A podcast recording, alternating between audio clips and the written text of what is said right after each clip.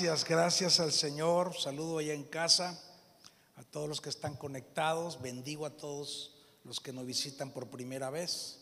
Si tú estás aquí por primera vez, te bendigo. Y nada más te puedo decir que en este lugar no hacemos religión.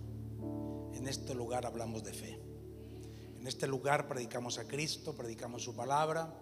Y lo más precioso y maravilloso es que vemos en la vida de muchas familias y muchas personas lo que Dios hace, la bendición de Dios en los hogares. Y esperamos que hoy este día tu vida y tu hogar sea grandemente bendecido.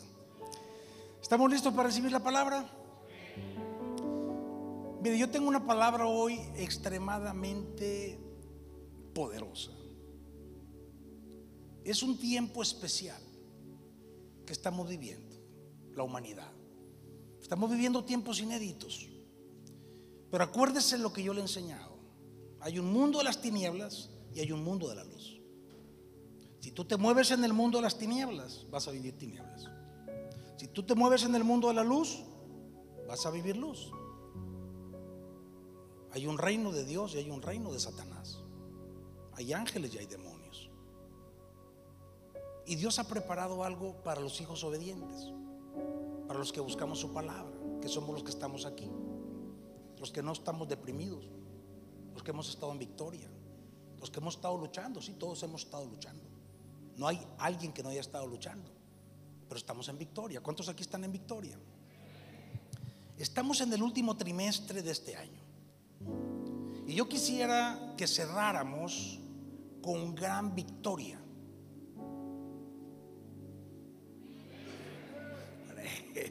Yo quisiera que todos los que estamos aquí, los que somos parte de Puerta del Cielo, los que me están escuchando, que sea hoy por primera vez, yo quisiera que tú y yo cerráramos este año vencedores y que arrancáramos el 2021 venciendo esta crisis profunda que está queriendo afectarnos, que está queriendo sacarnos del camino, que está queriendo afectar lo más importante que es el propósito, el llamado eterno y no lo vamos a permitir. Aleluya, repita conmigo, no lo voy a permitir. A ver, dígalo, no lo voy a permitir. Porque en Cristo Jesús, la Biblia dice que somos más que vencedores. Y yo lo creo. Entonces es algo que yo te quiero transmitir esta mañana. Si hay pérdida, si has sufrido pérdida, porque hay familias que han tenido pérdida, gracias a Dios en nuestra iglesia no tengo noticias de que haya pérdida. Gracias a Dios. Hasta ahorita no tengo noticias. Ha habido luchas, ha habido afectaciones, pero estamos en victoria. Pero si, es, si ha habido pérdida, hoy este día y este tiempo, estos meses que vienen, tú vas a reclamar que te sea restaurado y multiplicado. O sea, vas a recuperar los que has perdido. Y si no hay pérdida, tú te vas a asegurar que avanzas a un futuro bendito y que la bendición de Dios va a estar en tu vida, una bendición abundante. ¿Cuántos dicen amén? Repita conmigo, bendición abundante. Hoy vamos a, profundizar en la base que ya nos pusieron el domingo pasado. Le recomiendo que vuelva a escuchar la predicación del domingo pasado. Estamos en la serie en las casas porque hemos entendido que este es el tiempo de las familias, tanto como familia natural a como iglesia. Estamos en esta serie poderosa y hemos dicho que la clave está en tu casa. Hay mucha gente que no ha entendido esto. En la humanidad esto se perdió desde hace mucho, se sigue perdiendo. Las casas en vez de ser el lugar de bendición son un lugar de mayor lucha. Porque no lo entendemos, no lo ha entendido el humano. A veces los mismos cristianos no lo han entendido. En primera de Juan, vamos a primera de Juan, capítulo 5, verso 17. Yo le voy a predicar la palabra. Usted decide si la agarra, la escucha, la, la mete a su corazón y, permite que la palabra produzca esa fe y esa bendición en su vida. Primera de Juan capítulo 5 verso 7 dice, porque tres son los que dan testimonio en el cielo. El Padre, el Verbo y el Espíritu Santo. Y estos tres son uno. Repita conmigo, son uno. Escúcheme bien. Lo primero y más importante que quiero establecer hoy es que en el cielo, en la eternidad, todo es unidad. Hmm. Abusados. Todo es unidad. Padre, Hijo y Espíritu Santo se manifiestan en perfecta unidad en la eternidad. Así fue como crearon el mundo y al hombre. Repita conmigo, poder del uno. Repita conmigo, poder de la unidad. Abra su corazón, porque hoy le voy a soltar unas palabras eternas, poderosas, que a muchos les va a arreglar la vida. Y a los demás nos va a impulsar más adelante. La humanidad fue hecha bajo este principio, el principio de la unidad. Así fue como se creó la primera pareja, bajo el principio de ser uno. En Génesis capítulo 2, verso 24, dijo, dice la palabra, y serán una sola carne. Repita conmigo, uno. Entonces, Dios creó el matrimonio como uno. Somos uno, los matrimonios somos uno. Y después la Biblia nos enseña que Dios entró en unidad con la primera familia.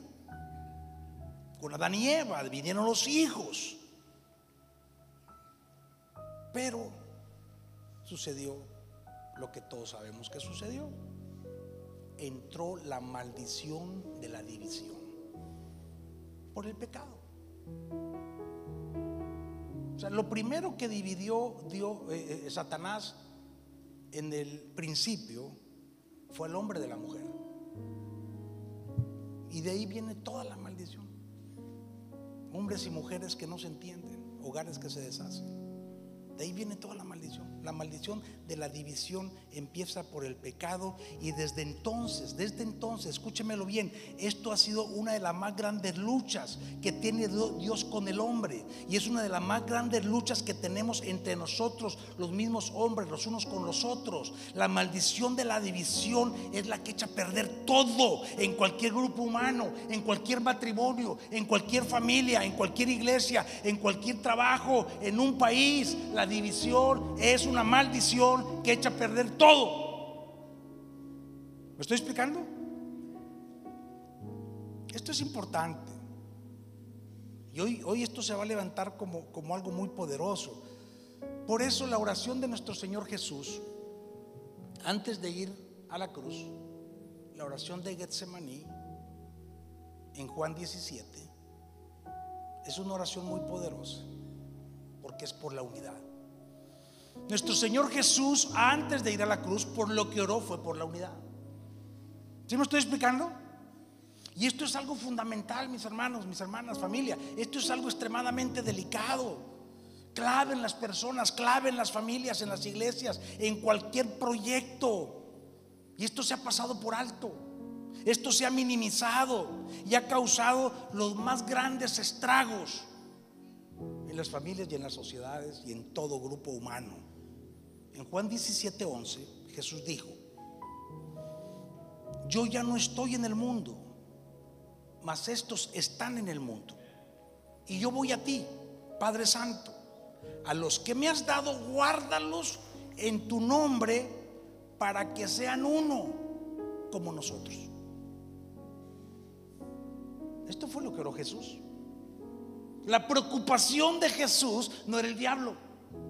La preocupación de Jesús no era las tinieblas ni la enfermedad. La preocupación de Jesús es que los cristianos entendiéramos este principio. Porque cuando no hay unidad entre padres e hijos, en las parejas, en las iglesias, entra el caos. Y entra la maldición, y entran las tinieblas, y entra la enfermedad, y entra la pobreza, y entra todo. ¿Me estoy explicando? Nuestros países están divididos es el pleito de las naciones. Por eso la iglesia somos la respuesta a este mundo. La oración de Jesús fue ser guardados. Padre, guárdalos para que sean, para que sean.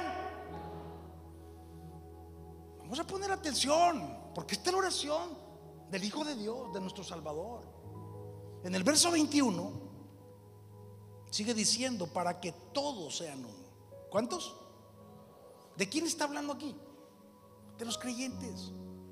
Obviamente esto no aplica a los no creyentes, porque en el mundo secular todo es egoísmo, todo es individualismo, todo es competencia, todo es friégate al otro.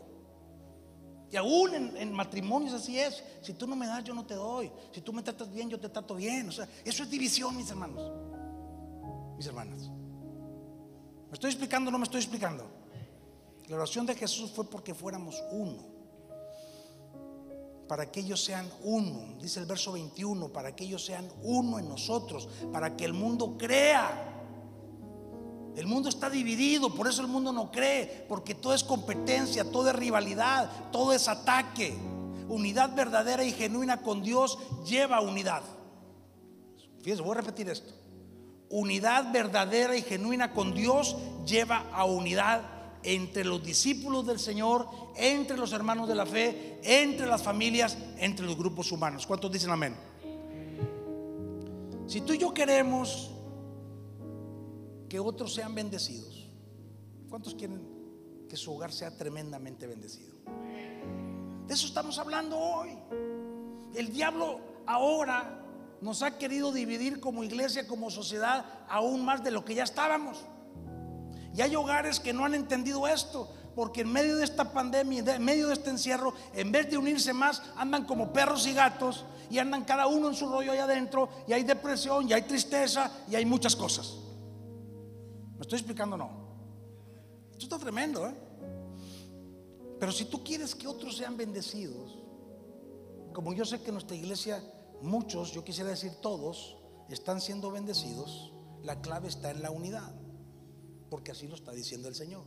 Porque así lo está diciendo su palabra, que tú seas ejemplo de unidad. Fíjate lo que te estoy diciendo. Y que tú provoques unidad a donde quiera que estés. Y lo que pasa es lo contrario. Andamos con nuestro rollo, es que yo así pienso, es que yo así creo. Y es puro pleito. Y es puras diferencias. Esta es la palabra que en este momento se vuelve determinante para las familias, para los creyentes, para la iglesia. Que provoques unidad a donde quiera que estés, porque unidad provoca fe. Unidad provoca fe y esto implica desechar radical y completamente el individualismo, el yo, el a mi manera, el yo así quiero, el egoísmo. ¿Cuántos dicen amén? En el verso 22 dice, la gloria que me diste, fíjate lo que sigue diciendo Jesús, la gloria que me diste, o sea, la majestad de Dios, yo les he dado para que sean uno. La gloria de Dios, la presencia de Dios en la vida de una persona, de un hogar, es para que haya unidad, así como nosotros somos uno. Y dice el verso 23, yo en ellos y tú en mí, para que sean perfectos en unidad. Wow. Es posible, sí es posible. Ser perfectos en unidad, sí es posible. Pero no en el egoísmo humano. Pero no fuera de la fe pero no para los rebeldes, pero no para los desobedientes. Los desobedientes y los rebeldes van a vivir lo que ellos quieren vivir, fuera de los caminos de Dios. Yo no me meto ahí, aunque yo sé lo que vive la gente fuera de ahí. Pero aquí lo que estamos hablando, mis hermanos, dice perfectos en unidad, para que el mundo conozca, sigue diciendo el verso 23, que tú me enviaste y que los has amado a ellos como también a mí me has amado. Mi hermano, mi hermana, cuando tú eres un factor de unidad, cuando tú buscas el acuerdo, cuando tú buscas la unidad de Dios, el amor de Dios fluye a esa familia, a ese matrimonio, a ese hogar, a esos hijos. ¿Me estoy explicando o no? Para que dice que los has amado a ellos como también más amado. Que sean uno, que sean uno. Dice perfecta unidad, repita conmigo, perfecta unidad. Mire, yo se lo he dicho muchas veces a usted y hoy se lo digo otra vez. Dios es un Dios de absolutos. Aquí estamos hablando de cosas muy radicales. ¿A quién, les está, ¿A quién le está hablando aquí Jesús? A los discípulos. ¿Cuántos discípulos hay aquí? A ver, levante la mano. ¿Cuántos discípulos hay aquí? ¿A quién le está hablando Jesús aquí? A los que creen. A los seguidores de Jesús. ¿Tú qué eres? Un discípulo, tú que eres un creyente. Y entonces está hablando de la gloria, la majestad de Dios, el honor de Dios está en los que creen. Unidad con Dios. Escúcheme bien lo que le voy a decir. Unidad con Dios y unidad entre nosotros es capaz de desatar, es capaz de desatar el poder más grande del universo. Aleluya. Que es la misma presencia de Dios en tu vida. ¿Cuántos quieren la presencia de Dios en su vida? en tu casa, en tu familia, en tu iglesia, en tu trabajo, en tu negocio, en cualquier proyecto personal, ministerial que tengas. Por eso no debes de dejar que te dividan en ningún sentido. Tú tienes que estar unido con Dios, que fue lo que se nos predicó el domingo pasado. Cuando tú estás unido con Dios, tú puedes estar unido con los demás. Y eso es lo que estamos hablando hoy, la presencia de Dios en la unidad, que sean uno, perfecta unidad, para que el mundo, la gloria que me diste yo les he dado. Está hablando de la presencia de Dios en la vida del creyente. ¿Voy bien? ¿Me estoy explicando? ¿Seguros? Esto fue lo que pasó cuando empezó todo después de Jesús. Porque Jesús eso vino. Jesús vino a traer su reino. Jesús vino a demostrar su amor. Jesús vino a entregarse por completo. Él vino a traer la salvación. Él vino a predicar la unidad del cuerpo de Cristo. La unidad del hombre con Dios estaba separado desde el pecado, pero Él vino a reconciliarnos. Y en Hechos capítulo 2, en el verso 2, encontramos a 120 hijos discípulos. Usted ya se lo sabe, escúcheme el que no se lo sabe. En el libro de Hechos, en el capítulo 2, en el verso 2, encontramos 120 hijos discípulos obedientes que dice que estaban juntos y unánimes. ¿Ya me lo pusieron ahí? Hechos 2.2. Estaban juntos y unánimes. Y dicen que cuando estaban juntos y unánimes, llegó la promesa, llegó el poder, fueron bautizados con el Espíritu Santo y fuego. O sea, en la unidad se manifestó el poder de Dios juntos, unánimes. Dice que estaban juntos, unánimes. Porque tú puedes estar junto a alguien y no estar unánime. Y así están muchos hogares, así están muchos padres e hijos, están muchas parejas, están muchos grupos, aún las iglesias. Ellos estaban como juntos y unánimes. Y por estar juntos y unánimes fue, ellos fueron obedientes a lo que Jesús dijo. Y entonces, ¿qué pasó? Vino el poder, vino la presencia, vino el Espíritu Santo y empezaron a suceder todo tipo de maravillas. Ahora, ahí mismo en ese capítulo, en el verso 46, dice, perseveraban unánimes en el templo y por las casas. Repita conmigo, perseverar. O sea, esta gente estaba junta y unánime, pero perseveraron siguieron unánimes. ¿En dónde? En el templo y por las casas. Por eso estamos hablando hoy de las casas. Así fue como empezó el gran mover de gloria. Así fue como empezó los milagros de Dios en la humanidad después de Cristo. Así fue como empezaron en el templo y por las casas, unánimes. Se empezó a manifestar cosas tremendas. El mundo conocido de los primeros 300 años fue radicalmente transformado por esta iglesia. No quedó, fue, fue afectado totalmente en los primeros 300 años, porque la iglesia se movía unánime. Las familias se movían, en el poder del uno entre ellos y con Dios, en las casas y en el templo. Entonces lo que pasó aquí en ese tiempo es lo que sigue afectando hasta el día de hoy a muchos hogares que estamos en lo mismo. Yo no puedo hablar por los que no están en esto, pero sí puedo hablar por los que estamos en esto. Y estamos impactando muchos hogares y estamos impactando a muchas familias, porque esto es lo que sostiene el mundo, que el Espíritu Santo está aquí, que la iglesia está aquí, que los creyentes estamos aquí. Y desde entonces, este es un tema vital que nos ha sido revelado, pero que se ha ido perdiendo. Muchos han vivido este principio y los que no lo han vivido, finalmente entran en un proyecto diferente. ¿Voy bien? ¿Me estoy explicando? Entonces, mis hermanos, lo que entendemos del libro de los Hechos y de la oración de Jesús, de Juan 17, es que Dios quiere hacer de tu casa, Dios quiere hacer de tu casa una iglesia a donde se manifieste el poder de Dios. Eso es lo que estamos hablando aquí, a donde se manifieste la gloria de Dios.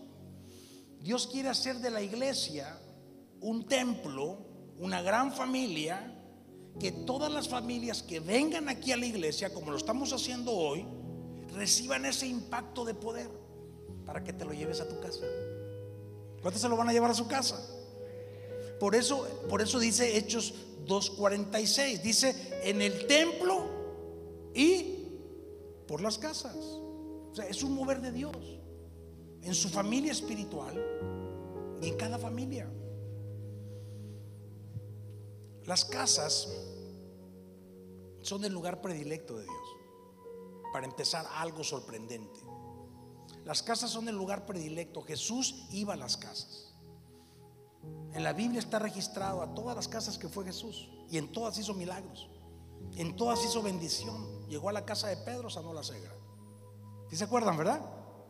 Llegó a la, a la casa de Marta, María y Lázaro. Finalmente terminó resucitando a Lázaro. Pero él iba a la casa de ellos.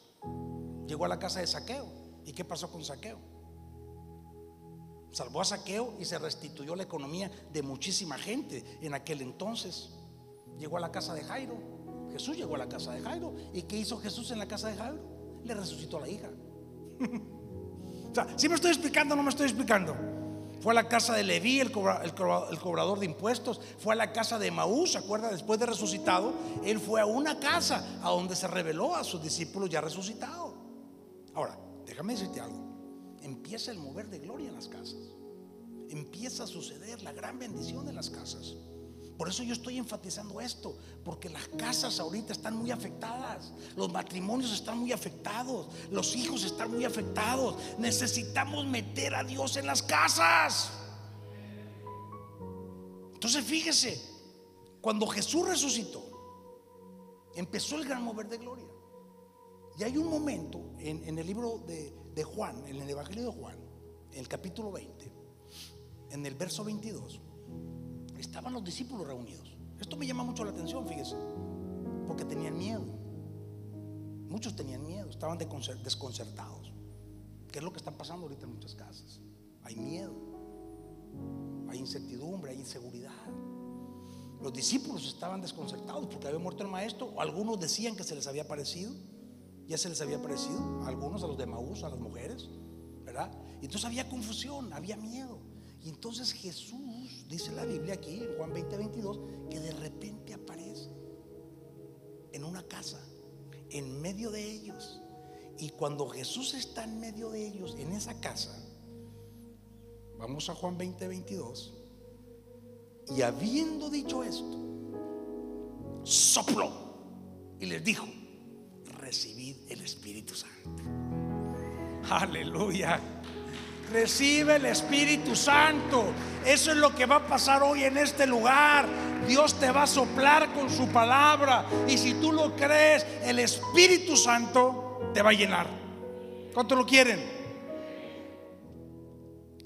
Hay algo que debemos de ver con mucho cuidado en esto que Dios está y estará haciendo en tu vida, en tu casa, en este tiempo, para que no pierdas la bendición. Porque yo te, yo te voy a decir algo hoy. Si soy tu pastor, si tú me crees, si tú me recibes como pastor, la bendición está por explosionarse en los hogares. En este trimestre que viene, en este tiempo que viene, los hogares de los hijos discípulos obedientes.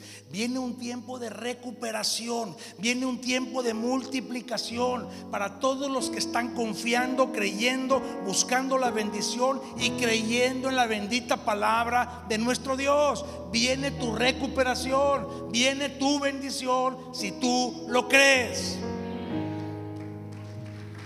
Se va a aplaudir, aplauda fuerte. Wow.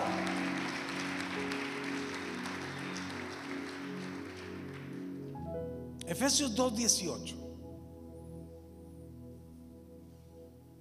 dice que por medio de Cristo los unos y los otros tenemos entrada por un mismo espíritu al Padre.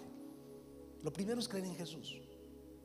Tú y yo creemos en Jesús, tenemos entrada por el Espíritu Santo al Padre. Y entonces el verso 19 dice, así que ya no sois extraños. Cuando tú crees tienes acceso al Padre.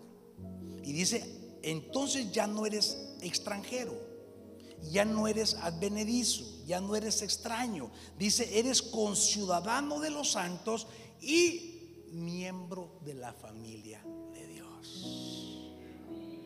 Repita conmigo, soy familia. Fíjese qué interesante, fíjese qué interesante, porque aquí voy a entrar en el punto central de esta predicación. ¿Qué dice aquí Dios que somos por medio de Cristo Jesús? Familia. Dos versículos más arriba, en el verso 21. Vamos al verso 21. Hace un cambio de imagen. Muy interesante. Está hablando de lo mismo y dice, en quien todo el edificio, bien coordinado, va creciendo para ser un templo santo en el Señor, en quien vosotros, verso 22, también sois juntamente edificados para morada de Dios en el Espíritu. Repita conmigo, edificio. Fíjese qué interesante. Está hablando de la familia, ahora habla del edificio, pero está hablando metafóricamente. Está hablando de nosotros, está hablando de la familia. Dice que van creciendo. Dice que está bien coordinado. Fíjate, vamos a Romanos capítulo 2. ¿Me, está, ¿Me, está, siguiendo? ¿Me están siguiendo? Ok, vamos a Romanos capítulo 12, verso 4. Dice, porque en la manera que en un cuerpo tenemos muchos miembros, pero no todos los miembros tienen la misma función Así nosotros siendo muchos somos un cuerpo en Cristo y todos miembros los unos de los otros. Entonces, ¿cómo está la onda? ¿Somos familia, somos edificio o somos cuerpo? ¿Sí? Aquí ahora habla de un cuerpo. Fíjese las metáforas que está diciendo. Repita conmigo un cuerpo. Miembros los unos de los otros. Funciones diferentes. Somos muchos, pero somos uno, un cuerpo. ¿O a poco su, mano, su, pie puede decir que no es parte de su cuerpo? Imagínese un día que se levante usted y que su pierna le diga, sabes que yo me independizo. ¿Sí? O los dedos de sus patricias, de sus piecitos, forman su sindicato. Y se ponen de acuerdo. Y sabes qué? Nosotros nos vamos del pie. Imagínense, esto no es posible. Eh, por eso uso estas metáforas, la palabra de Dios. Son muy didácticas para, para hacernos sentir y entender con claridad lo que el Espíritu Santo quiere decir. En 1 Corintios capítulo 12, verso 3, usando la misma imagen, dice, porque en un solo espíritu, hablando del Espíritu Santo, fuimos todos bautizados en un cuerpo, sean judíos, sean griegos sean esclavos, sean libres, sean chilangos, sean regiomontanos, sean jimenenses. Y a todos se nos dio de beber un mismo espíritu. Verso 14. Además, el cuerpo no es un solo miembro, sino muchos. Más claro, no canta el gallo. Imagen de cuerpo humano. Pero fíjese lo que le voy a decir. Todas estas imágenes hablan de un solo concepto, muy conocido por nosotros. Y se llama equipo. A ver, repita conmigo, equipo. Está hablando del trabajo en equipo. Este es un concepto, o sea, Dios es un equipo, Padre, Hijo y Espíritu Santo. Dios hizo al hombre y a la mujer como un equipo. Dijo, y serán uno. Hizo un equipo con los hijos, la familia, los padres. Igual estableció en la familia espiritual su iglesia. Un solo cuerpo, un equipo. Repita conmigo, un equipo. Escúcheme bien lo que le voy a decir esta mañana. Este es un principio eterno del más alto poder e impacto, tanto en lo espiritual como en lo natural. Fíjese lo que le estoy diciendo. Esto es un principio celestial. Mateo capítulo 18, verso 18 dice, de cierto os digo, fíjese bien, escúcheme bien, de cierto os digo que todo lo que atéis en la tierra será atado en el cielo y todo lo que desatéis en la tierra será desatado en el cielo. Pero el verso 19 dice, otra vez os digo que si dos de vosotros se pusieren de acuerdo en la tierra acerca de cualquier cosa que pidieren, les será hecho por mi Padre que está en los cielos. Aleluya. Wow, wow, wow. ¡Wow! Por favor, mis hermanos, mis hermanas, abramos nuestro corazón. Esto es un principio eterno. Está hablando de un equipo que camina de acuerdo. Cuando hay acuerdo, hay respuesta de Dios. Dice, todo lo que pidan. Cuando hay acuerdo, por eso, esposa, tú no puedes estar pensando lo que tú quieres, aunque no le digas al otro lo que piensas estás dividida o estás dividido. Los hijos acá no le quieren enseñar a los padres, pero andan en su rollo. Y así podemos hablar de proyectos, podemos hablar de oficinas, podemos hablar de iglesia, podemos hablar de muchas cosas. Pero aquí está hablando del equipo que se pone de acuerdo. Es poderoso. El Espíritu Santo ahí está. Jesús está hablando de la familia, Jesús está hablando de la iglesia. Son los equipos a donde se desata el más grande poder para las personas. Cualquier grupo humano que entiende este principio y lo empieza a aplicar. ¿Por qué usted cree que hay gente? Lo voy a decir así, claro. Viven unas vidas perdidas. Pero son muy generosos y les va bien. Les va bien. Porque están aplicando un principio de la generosidad y es espiritual y aplica en lo natural. El que da, Dios le da. ¿Sí me estoy explicando? Entonces, por eso es importante que nosotros entendamos esto. Los humanos creen que el concepto de equipo fue inventado, descubierto por el hombre para provocar éxito en la sociedad, en la industria, para provocar éxito en las organizaciones, en cualquier proyecto humano. Pero este es un principio divino. Es un principio establecido por Dios desde la eternidad para sus hijos y para su iglesia. Y la desgracia es que se ha perdido en las tinieblas, en la religión, en la cultura del individualismo y en la maldición de la división que daña tanto nuestra sociedad. La división es una gran maldición que destruye individuos, familias grupos, sociedad, así está, nuestra, así está nuestro país.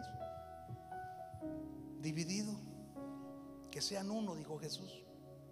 La respuesta de Dios para un mundo que se pierde en medio del egoísmo, en medio de la codicia, en medio del individualismo destructivo, es el equipo. Entendido como se lo estoy explicando bíblicamente. Es la familia, es la iglesia sean uno. Somos varios miembros, pero un solo equipo. En el capítulo 4 de Efesios, en el verso 16, la palabra de Dios profundiza esto. En quien todo el cuerpo, escúchalo bien, bien concertado y unido entre sí por todas las coyunturas que se ayudan mutuamente. Escúcheme esto. Porque así es como funciona una pareja. Así es como funciona una familia de Dios. Así es como funciona una iglesia. Dice, se ayudan mutuamente según la actividad propia de cada miembro, porque todos somos diferentes, recibe su crecimiento para ir edificándose en amor. Repita conmigo, amor, el amor, el amor es lo que nos une en los equipos de Dios. Hoy es un día en que Dios te va a llenar de su amor. Repita conmigo, amor. equipo, cuerpo, es lo que está diciendo, unido, bien concertado. La palabra concertado viene de la palabra concierto. En un concierto cada quien tiene que tocar en el tiempo que le toca y lo que le toca y como le toca. Porque si no, eso es un caos. Concertados, ayuda mutua. Cada uno crece, se unen en amor. ¿Cuáles son las características de un equipo exitoso? ¿Usted cree que un equipo de fútbol va a poder ganar un campeonato a donde cada quien quiere jugar como quiere? ¿Sí o no? En que nadie le hace caso al coach. Y aquí el coach es Dios. Él nos está estableciendo los principios, cuáles son las características de un equipo ganador, concertados, unidos, ayudándose mutuamente, obedeciendo. Entonces Jesús es un equipo de doce, ¿o no? Y les dio una encomienda a ser discípulos. ¿Y qué es lo que estamos haciendo en esta iglesia? Discípulos. Todo el que se integra puerta del cielo tiene un camino. Todo el que se injerta puerta del cielo tiene un camino. Usted lo sabe. Todos los que son discípulos de la casa tienen un camino para ser discípulos. Porque esa es la encomienda de Dios, la visión que permanece y sigue siendo del más alto impacto hasta el día de hoy es esta. Por eso en esta iglesia predicamos esto. Por eso en esta iglesia hay discípulos. A esto es lo que llamamos la ley del equipo con el Espíritu Santo. La ley del equipo con el Espíritu Santo. La ley espiritual del uno. Somos equipos. Se hacen diferentes equipos a donde hay una unción de gobierno y una revelación de poder que te bendice. ¿Vamos bien? ¿Qué te estoy diciendo? Que tú tienes que hacer equipo Tú tienes que hacer equipo con el Espíritu Santo si te quieres mantener venciendo. ¿Cuántos quieren mantenerse venciendo? Tú tienes que ser equipo, debes de hacer equipo con tus pastores, con nosotros, los que son miembros de la iglesia. Tú tienes que hacer equipo con tu esposa, con tu esposo. Tienes que hacer equipo con tus hijos. Tienes que hacer equipo con tus hermanos. Usted tiene que ser el mejor equipo para derrotar toda maldad. Aleluya. El pleito es contra la maldad, el pleito es contra la enfermedad, el pleito es contra las tinieblas y solamente los equipos de Dios pueden vencerlas.